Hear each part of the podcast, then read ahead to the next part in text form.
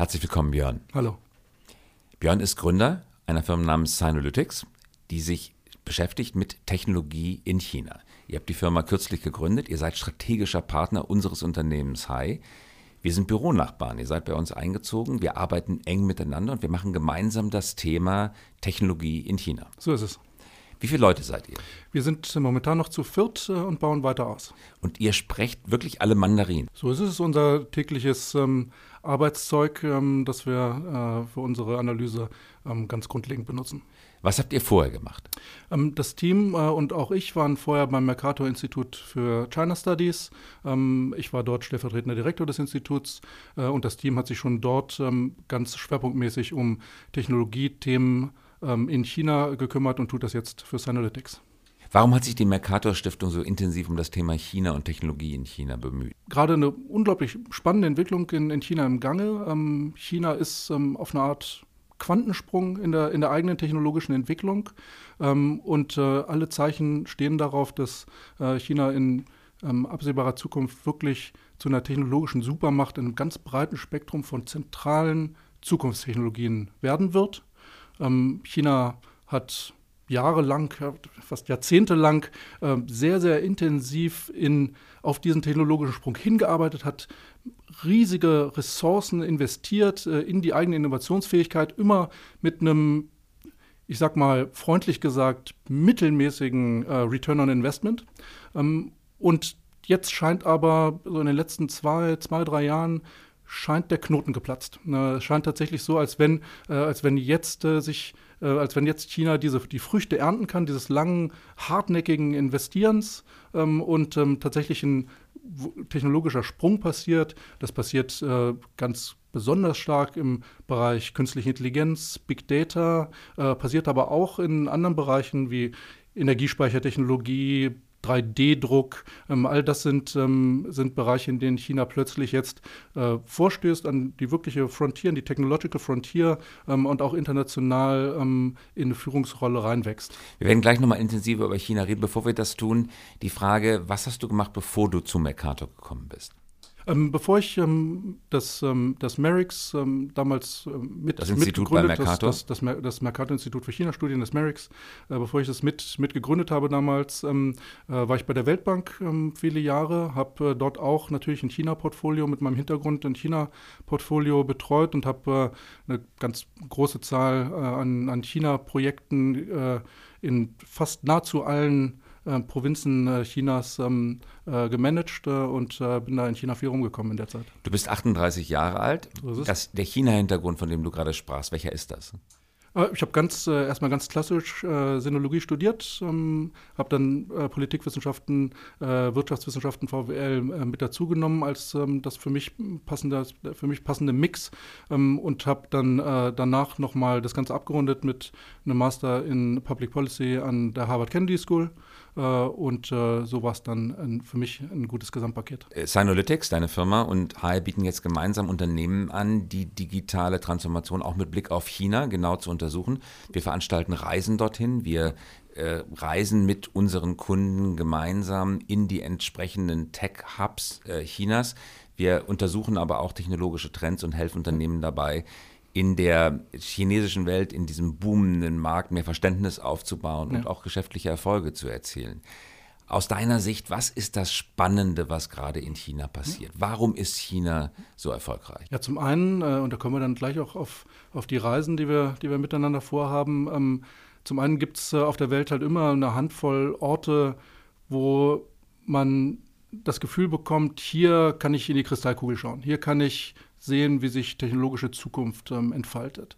Äh, und zu diesen Orten gehört halt äh, neuerdings, äh, gehören halt neuerdings auch viele Orte in, in China. Da Welche sind das, vor da gehört das, da gehört das Zhongguancun, das ist äh, der, der Hightech, ähm, äh, der, das Hightech-Quarter äh, in, in Peking dazu. Das wird gespeist von den, von den Elite-Unis dort, der Peking-Uni und der Tsinghua-Universität, ähm, die dort ähm, ganz tief ihre, ihre Finger mit drin haben und ähm, da ein extrem spannendes Gemisch erzeugt haben.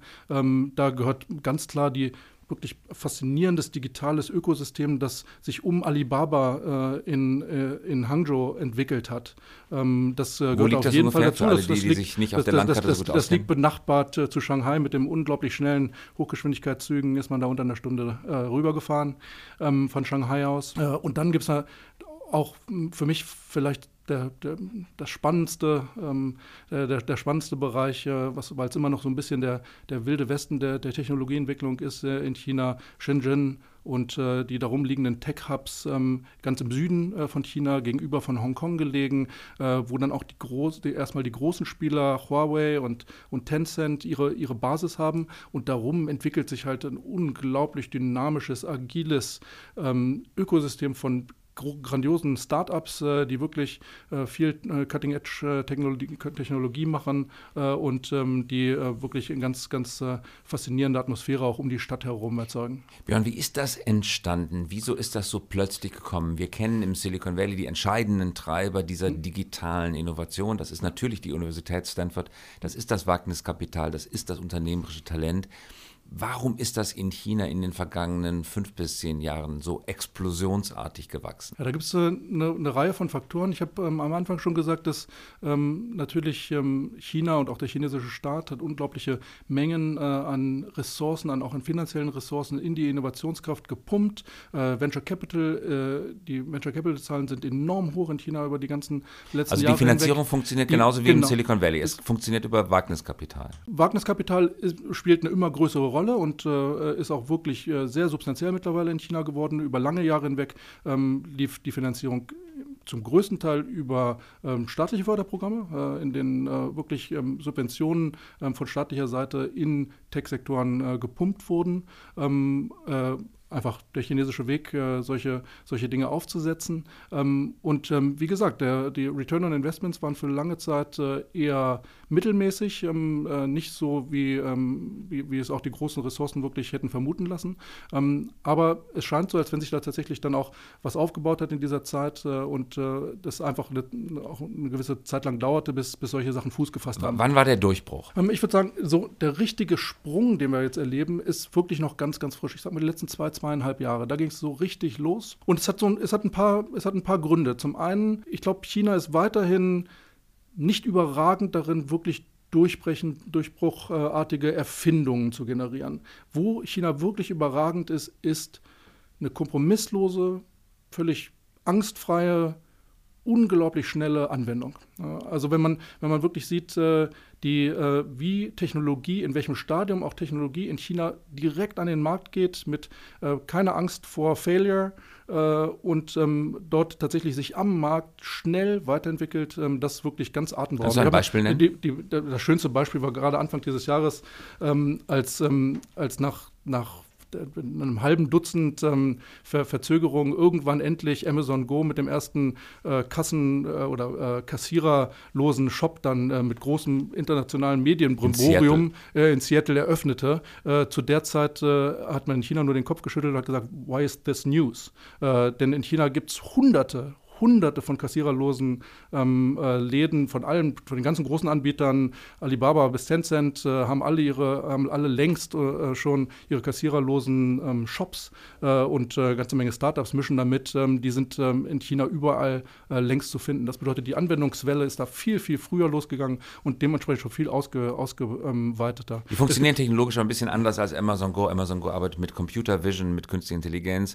Die Shops, von denen ich gehört habe in China, die arbeiten vor allen Dingen damit, dass du mit deinem Handy die Mango schon im Supermarkt einscannst und den QR-Code mit Alipay oder mit äh, äh, Tencent WeChat genau. bezahlst. Genau so ist es. Der, der, das System ist äh, genau andersrum. Es geht früher an den Markt. Die Technologie ist noch nicht so brillant und ausgereift, äh, wie das anderswo ist. Äh, aber der, das Nachziehen geht dann schnell. Äh, auch, in diesen, auch in den Shops in China werden diese technologischen ähm, Möglichkeiten, technologischen Anwendungen Stück für Stück hochgefahren, aber halt schon am Markt. Äh, und äh, es geht tatsächlich ähm, rasant schnell und äh, die, die Shops, die jetzt schon da sind, die haben schon mal eine Infrastruktur gebaut mit hunderten von Shops, die sie jetzt technologisch aufrüsten und dann letztendlich auch, auch schneller und früher dran sind. Ein, anderes ganz, ganz, ganz spannendes Beispiel, was ich fast noch beeindruckender finde, ist, wie China voranprescht bei der Benutzung von Artificial Intelligence im, im Bereich Healthcare. AI als Hilfe bei der Diagnostik, zum Beispiel beim Auswerten von äh, CT-Bildern, von Röntgenbildern. Ähm, da gibt es äh, eine ganze, ganze Reihe von wirklich spannenden chinesischen Startups, äh, die da auch wiederum nicht unbedingt die brillante Technologie erfunden haben, aber die ersten sind, die das richtig systematisch äh, an den Markt bringen und anwenden. Nun ist China berüchtigt auch davor, nicht lange zu fackeln, sondern einfach Innovationen durchzuführen und sei es mit der Brechstange, sei es mit dem Bulldozer. Ganze Stadtviertel werden niedergewalzt, um neuen Schnellstraßen Platz freizumachen. Das ist nun mal ein, ein Einparteiensystem in zentralistischer, teilweise diktatorischer Struktur. Mhm. Wenn du jetzt sagst, es wird mit großer Entschlossenheit vorangegangen, ist das ein staatlicher Fünfjahresplan, der mit brutaler Exekutionsgewalt durchgesetzt wird, komme was wolle, egal wie groß der Widerstand ist? Oder ist das jetzt eine Graswurzelbewegung,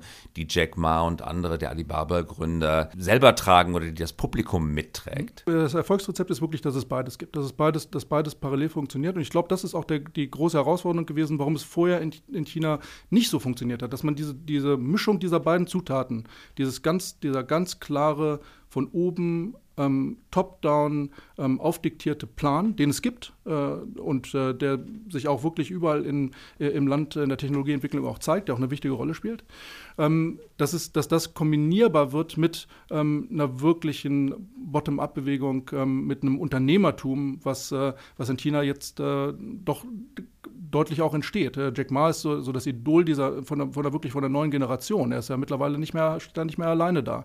Das ist mittlerweile eine Generation von neuen Unternehmern, die sich auch sehr an Jack Ma, der enorme Popularität äh, genießt in, in China, äh, sehr orientieren. Dieser neue Unternehmertyp, gescheitert im, im äh, klassischen chinesischen System sozusagen, sowohl im Bildungssystem als auch auf dem Arbeitsmarkt, äh, aber dann halt wirklich was, ähm, was anderes gemacht, risikobereit, was anderes gemacht äh, also, und also damit sein Glück gemacht. Renegaten, die eine Art hippie-mäßige fast Gegenkultur gestartet haben oder wie nein, würdest du das nein, beschreiben? Nein, so ist es nicht. Es ist, es ist tatsächlich die, es ist, es ist eine Verbindung, es ist nicht gegeneinander. Die, ähm, äh, die, ähm, die chinesische Regierung zum Beispiel ganz, ganz klar in diesem Internet, in der Internetwirtschaft, im Internetbereich, bei, mit diesen großen Firmen Alibaba, Tencent, Baidu, die jetzt die Leuchttürme sind chinesischer Tech-Entwicklung. Wie sind die entstanden? Die sind entstanden, weil auf der einen Seite die chinesische Regierung da einen Raum geschaffen hat innerhalb des, also des Wirtschaftssystems, einen Raum, in dem äh, sie losgelassen hat, indem sie dieses äh, wirklich extrem starke Bedürfnis nach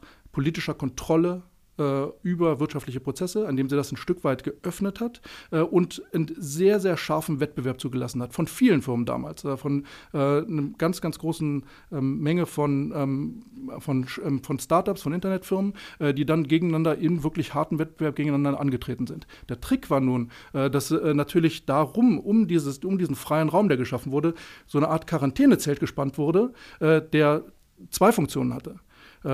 Das Quarantänezelt hatte die erste Funktion, dass man, dass sich der Rest der Wirtschaft ähm, nicht von diesen, von diesen Freiheiten anstecken lässt und äh, die chinesische, die kommunistische Partei plötzlich äh, flächendeckend äh, Kontrolle über wirtschaftliche Aktivität verliert. Das war der eine Sinn des Quarantänezelts.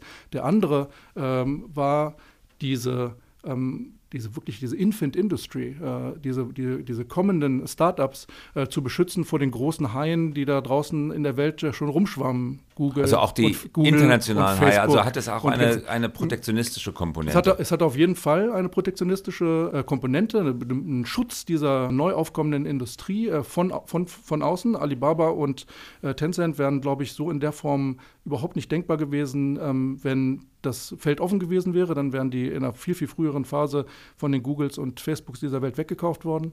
Ähm, das bedeutet, es ist äh, tatsächlich ein geschützter Raum, auch ähm, nach außen geschützter Raum entstanden, in dem aber im Inneren ein wilder Wettbewerb stattgefunden hat. Äh, und der hat die Auslese gemacht. Und daraus sind dann die großen Spieler gestärkt hervorgegangen. Und wer hat die ursprüngliche Saat ge gesät? Ist das ein Beschluss im Fünfjahresplan gewesen? Ist das von oben gekommen oder ist das ein, eine zufällige oder von Unternehmern getriebene Entwicklung gewesen, die dann erst die Aufmerksamkeit der Regierung erhascht hat? Und dann von ihr gefördert wurde. Es ist, es ist tatsächlich äh, eine Mischung aus beiden. Es ist sehr schwer nachzuvollziehen, was an welcher Stelle sozusagen der, der tatsächliche Ursprung ähm, lag. Und da kann man sich auch trefflich drüber streiten. Ich habe äh, das Gefühl, dass ähm, da sehr, sehr viel politische Strategie dahinter war äh, und ähm, auch eine sehr durchdachte ähm, Strategie, die da äh, gefahren wurde. Aber es hätte auch nicht ähm, funktioniert ähm, und die ganze, Funktion, die ganze Strategie hätte auch niemals äh, solche Früchte getragen, wenn nicht die Substanz da gewesen wäre. Denn dieses wirkliche, tief verwurzelte, sehr, sehr kreative und kraftvolle Unternehmertum, das hat China natürlich. Äh, und das hat China auch immer gehabt.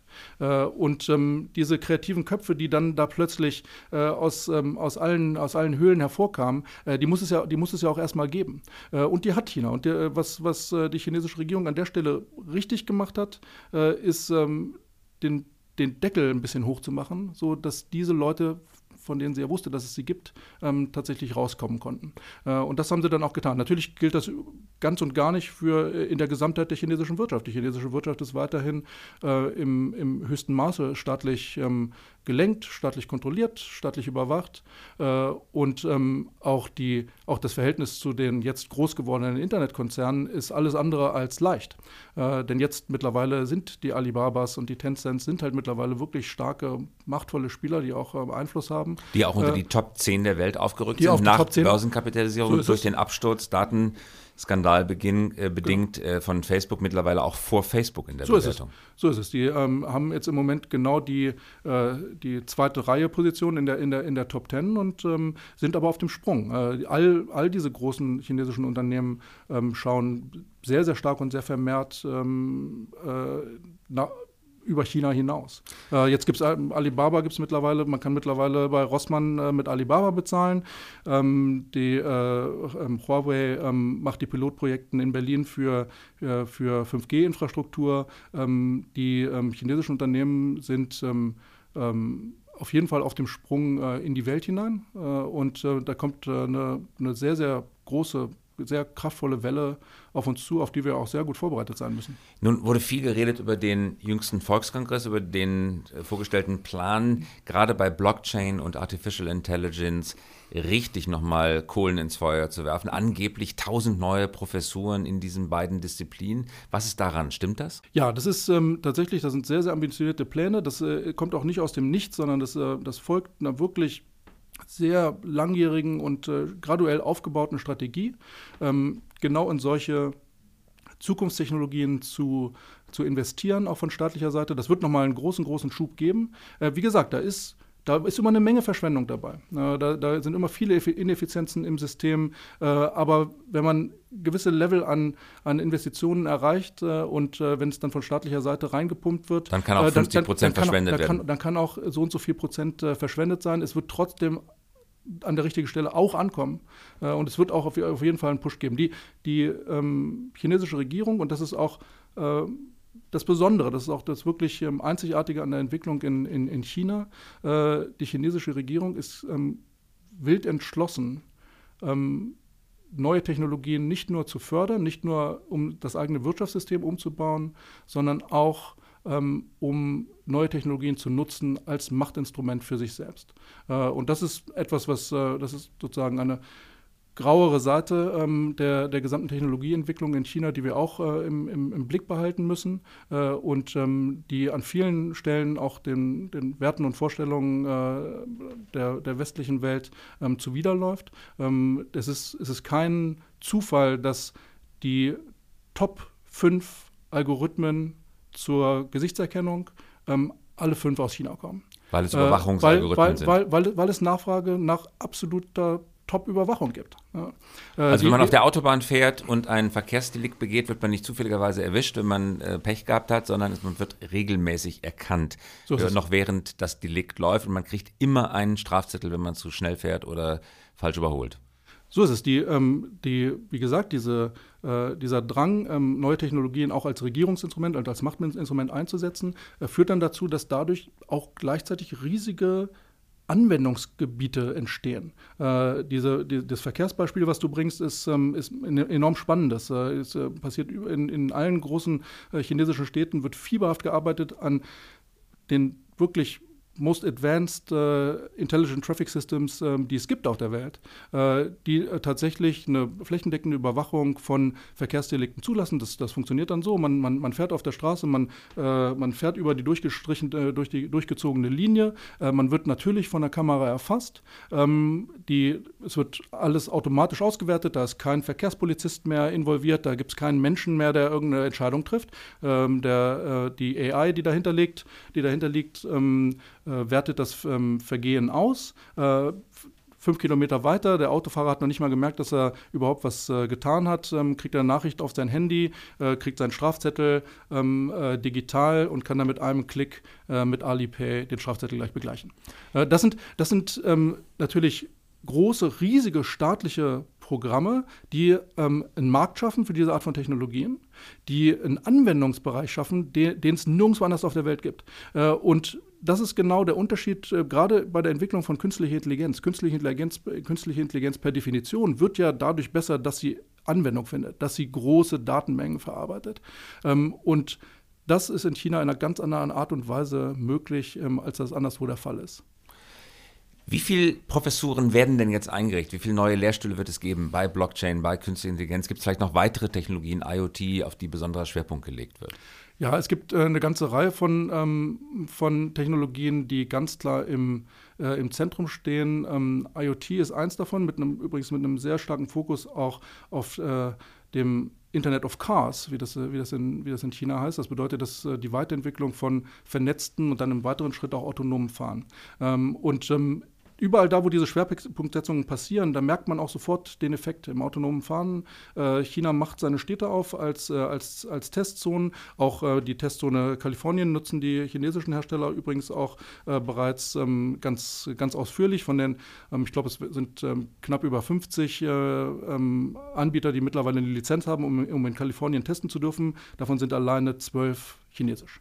Ähm, das bedeutet äh, aber noch wichtiger, äh, die Öffnung der chinesischen Städte für, ähm, äh, als Testfeld für, für, für, autonomes Fahren. Da kommt mittlerweile, im Moment kommt da fast jede Woche eine neue Stadt dazu, die ähm, Testmöglichkeiten eröffnet für autonomes Fahren. Die, man sieht es ganz deutlich, die Entwicklung, auch die Entwickler der großen internationalen Autokonzerne, zieht es immer mehr nach Shanghai. Da entsteht wirklich ein Hub für das, das, die Entwicklung von autonomen Fahrzeugen und das wandert ganz, ganz stark nach China rüber. Und äh, da sieht man, wie diese Schwerpunktsetzungen, auch diese politischen Schwerpunktsetzungen, dann auch einen direkten Effekt haben.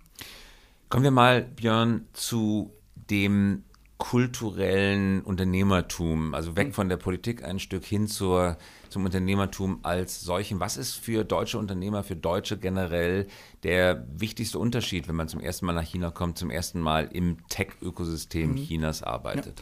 Ja. ja. da kommen wir zu der ganz, ganz wichtigen ähm, dritten Zutat, ich sag mal von dem erstmal dieses neue, diese neue Generation von Unternehmern äh, und äh, von äh, keine Angst vor Anwendung. Das zweite die politische Säule, die äh, ganz viel pusht. Aber die dritte ganz, ganz wichtige Zutat äh, ist tatsächlich ähm, der chinesische Kunde, die chinesische Gesellschaft, ne, die ausgestattet ist mit ähm, einem extrem sympathischen Spieltrieb und äh, mit einer ähm, unglaublichen Lust darauf, neue Sachen auszuprobieren. Äh, deswegen, und das ist auch so wird dann auch ein Kreis draus. Äh, so wird dann auch dieses schnelle Anwenden auch von noch nicht ganz ausgereiften Technologien möglich, ähm, weil ähm, der Kunde das annimmt, weil der Kunde das in der breiten Masse annimmt.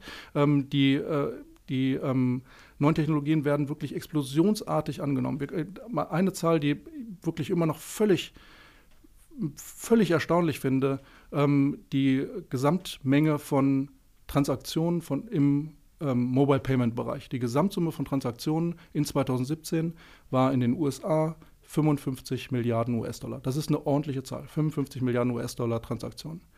Die Zahl in China war 14 Billionen. Das ist die deutsche Billionen. Äh, das ist 250 Mal so viel. Und in, in Deutschland? Äh, in Deutschland da sieht man, das sieht man auf dem, da sieht man in dem Balkendiagramm sieht man den Balken fast gar nicht. Das, ist eine sehr, das sind sehr, sehr kleine Zahlen weiterhin im, im, im Mobile Payment 60 Prozent unserer Transaktionen am POS, am Point of Sale, sind immer noch in Bar in Deutschland. So ist es. Ja. Ähm, das bedeutet, die äh, und es entwickelte sich rasend. Es entwickelt sich rasend schnell. Ich habe ein anderes sehr, sehr schönes Beispiel, was, sehr, was ich immer sehr, sehr eindringlich finde. Äh, und das ist Yuebao. Äh, Yuebao war eine Idee von Alibaba. Das war ange äh, angedockt sozusagen an das Alipay-System. Äh, und das heißt, wörtlich übersetzt heißt das übrig gebliebene Schätze. Und äh, worum es da ging, war eigentlich die Idee, so eine, wie so eine Geldbörse zu erschaffen, eine digitale Geldbörse, in der man Kleinstbeträge hinterlegen kann und dann, äh, dann einigermaßen vernünftigen Zinssatz drauf bekommt. Ähm, und wie gesagt, es ging so als kleines, als kleines Ding los. Äh, 2013, 2014 ähm, äh, wuchs das langsam und dann plötzlich kam die Explosion. Und das passiert auch in, in, das halt passiert halt in China. Wenn solche Entwicklungen losgetreten werden, dann ist es oft eine Explosion. 2017 ähm, über 300 Millionen Investoren, ähm, Gesamtvolumen äh, über, deutlich über 200 Milliarden ähm, US-Dollar. Yurbao ist der größte Geldmarktfonds der Welt. Innerhalb von vier Jahren. Das sind Entwicklungen, die sieht man halt äh, anderswo nicht in der Größenordnung, weil einfach natürlich der Markt, die Marktgröße da ist und äh, China da ein ganz anderes Gewicht, eine ganz andere Dynamik erzeugen kann. Thema E-Commerce, Björn. Der Singles Day war ja ungeheuer erfolgreich. Was ist der Singles Day und wie viel Umsatz wurde dort in kürzester Zeit gemacht?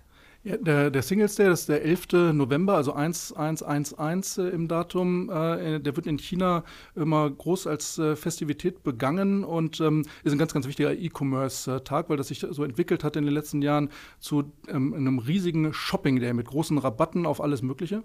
Ähm, und ähm, die, der, der, das letzte Jahr war wirklich äh, ganz, ganz, ganz außergewöhnlich erfolgreich. Ähm, nach, als, der, als der Startschuss äh, für den Singles Day gegeben wurde, ähm, wurden 1,3 Milliarden Euro Umsatz bei Tmall, das ist Alibabas E-Commerce-Plattform, gemacht. 1,3 Milliarden Euro in den ersten drei Minuten. Unglaublich. Wie viel des Retail-Marktes insgesamt in China sind mittlerweile online? Einzelhandel äh, in China ist mittlerweile fast zu einem Viertel ähm, E-Commerce äh, im Vergleich zu Deutschland. Deutschland äh, liegt so bei 9 oder 10 Prozent ungefähr. Wie ist es denn in einem chinesischen Tech-Unternehmen zu arbeiten? Enorm dynamisch auf jeden Fall. Es ist sehr, sehr, sehr, ähm, sehr, sehr energiereich, äh, aber riesige Mengen an Programmierern äh, dann in den verschiedenen Startups und in verschiedenen Unternehmen dann dicht an dicht sitzen und coden. Ja. Ist also schon noch ein bisschen andere, ganz anderes äh, System, äh, was auch äh, sehr, sehr auf Masse ausgerichtet ist tatsächlich, auch, äh, auch mit dieser Masse an verfügbaren ähm, Talenten ähm, auch wirklich ähm, spielt und und äh, daraus ähm, äh, Profit macht. Was können deutsche Unternehmerinnen und Unternehmer lernen, wenn sie nach China fahren und sich das mal live und in Farbe anschauen? Jede Branche ist betroffen. Jede Branche ist äh, von, ähm, von der Digitalisierung betroffen. Jede Branche ist von der technologischen Entwicklung betroffen. Im Moment stellt Tech in China erstmal den chinesischen Markt auf den Kopf. Und das tut es sehr, sehr gründlich. gründlich. In den nächsten Jahren wird China Tech die Märkte auf der Welt auf den Kopf stellen. Ähm, genauso gründlich, wie sie das im Moment äh, in China tut. Ähm, und das vorher zu sehen, das, ähm, sich darauf einzustellen, zu wissen, was da passiert äh, und dafür eine sinnvolle Strategie zu haben. Sowohl für Unternehmen, die in China tätig sind und dafür eine Strategie jetzt dringend brauchen, als auch die Unternehmen, die morgen mit den chinesischen Konkurrenten auf dem Weltmarkt konkurrieren müssen und sich darauf jetzt schon einstellen sollten.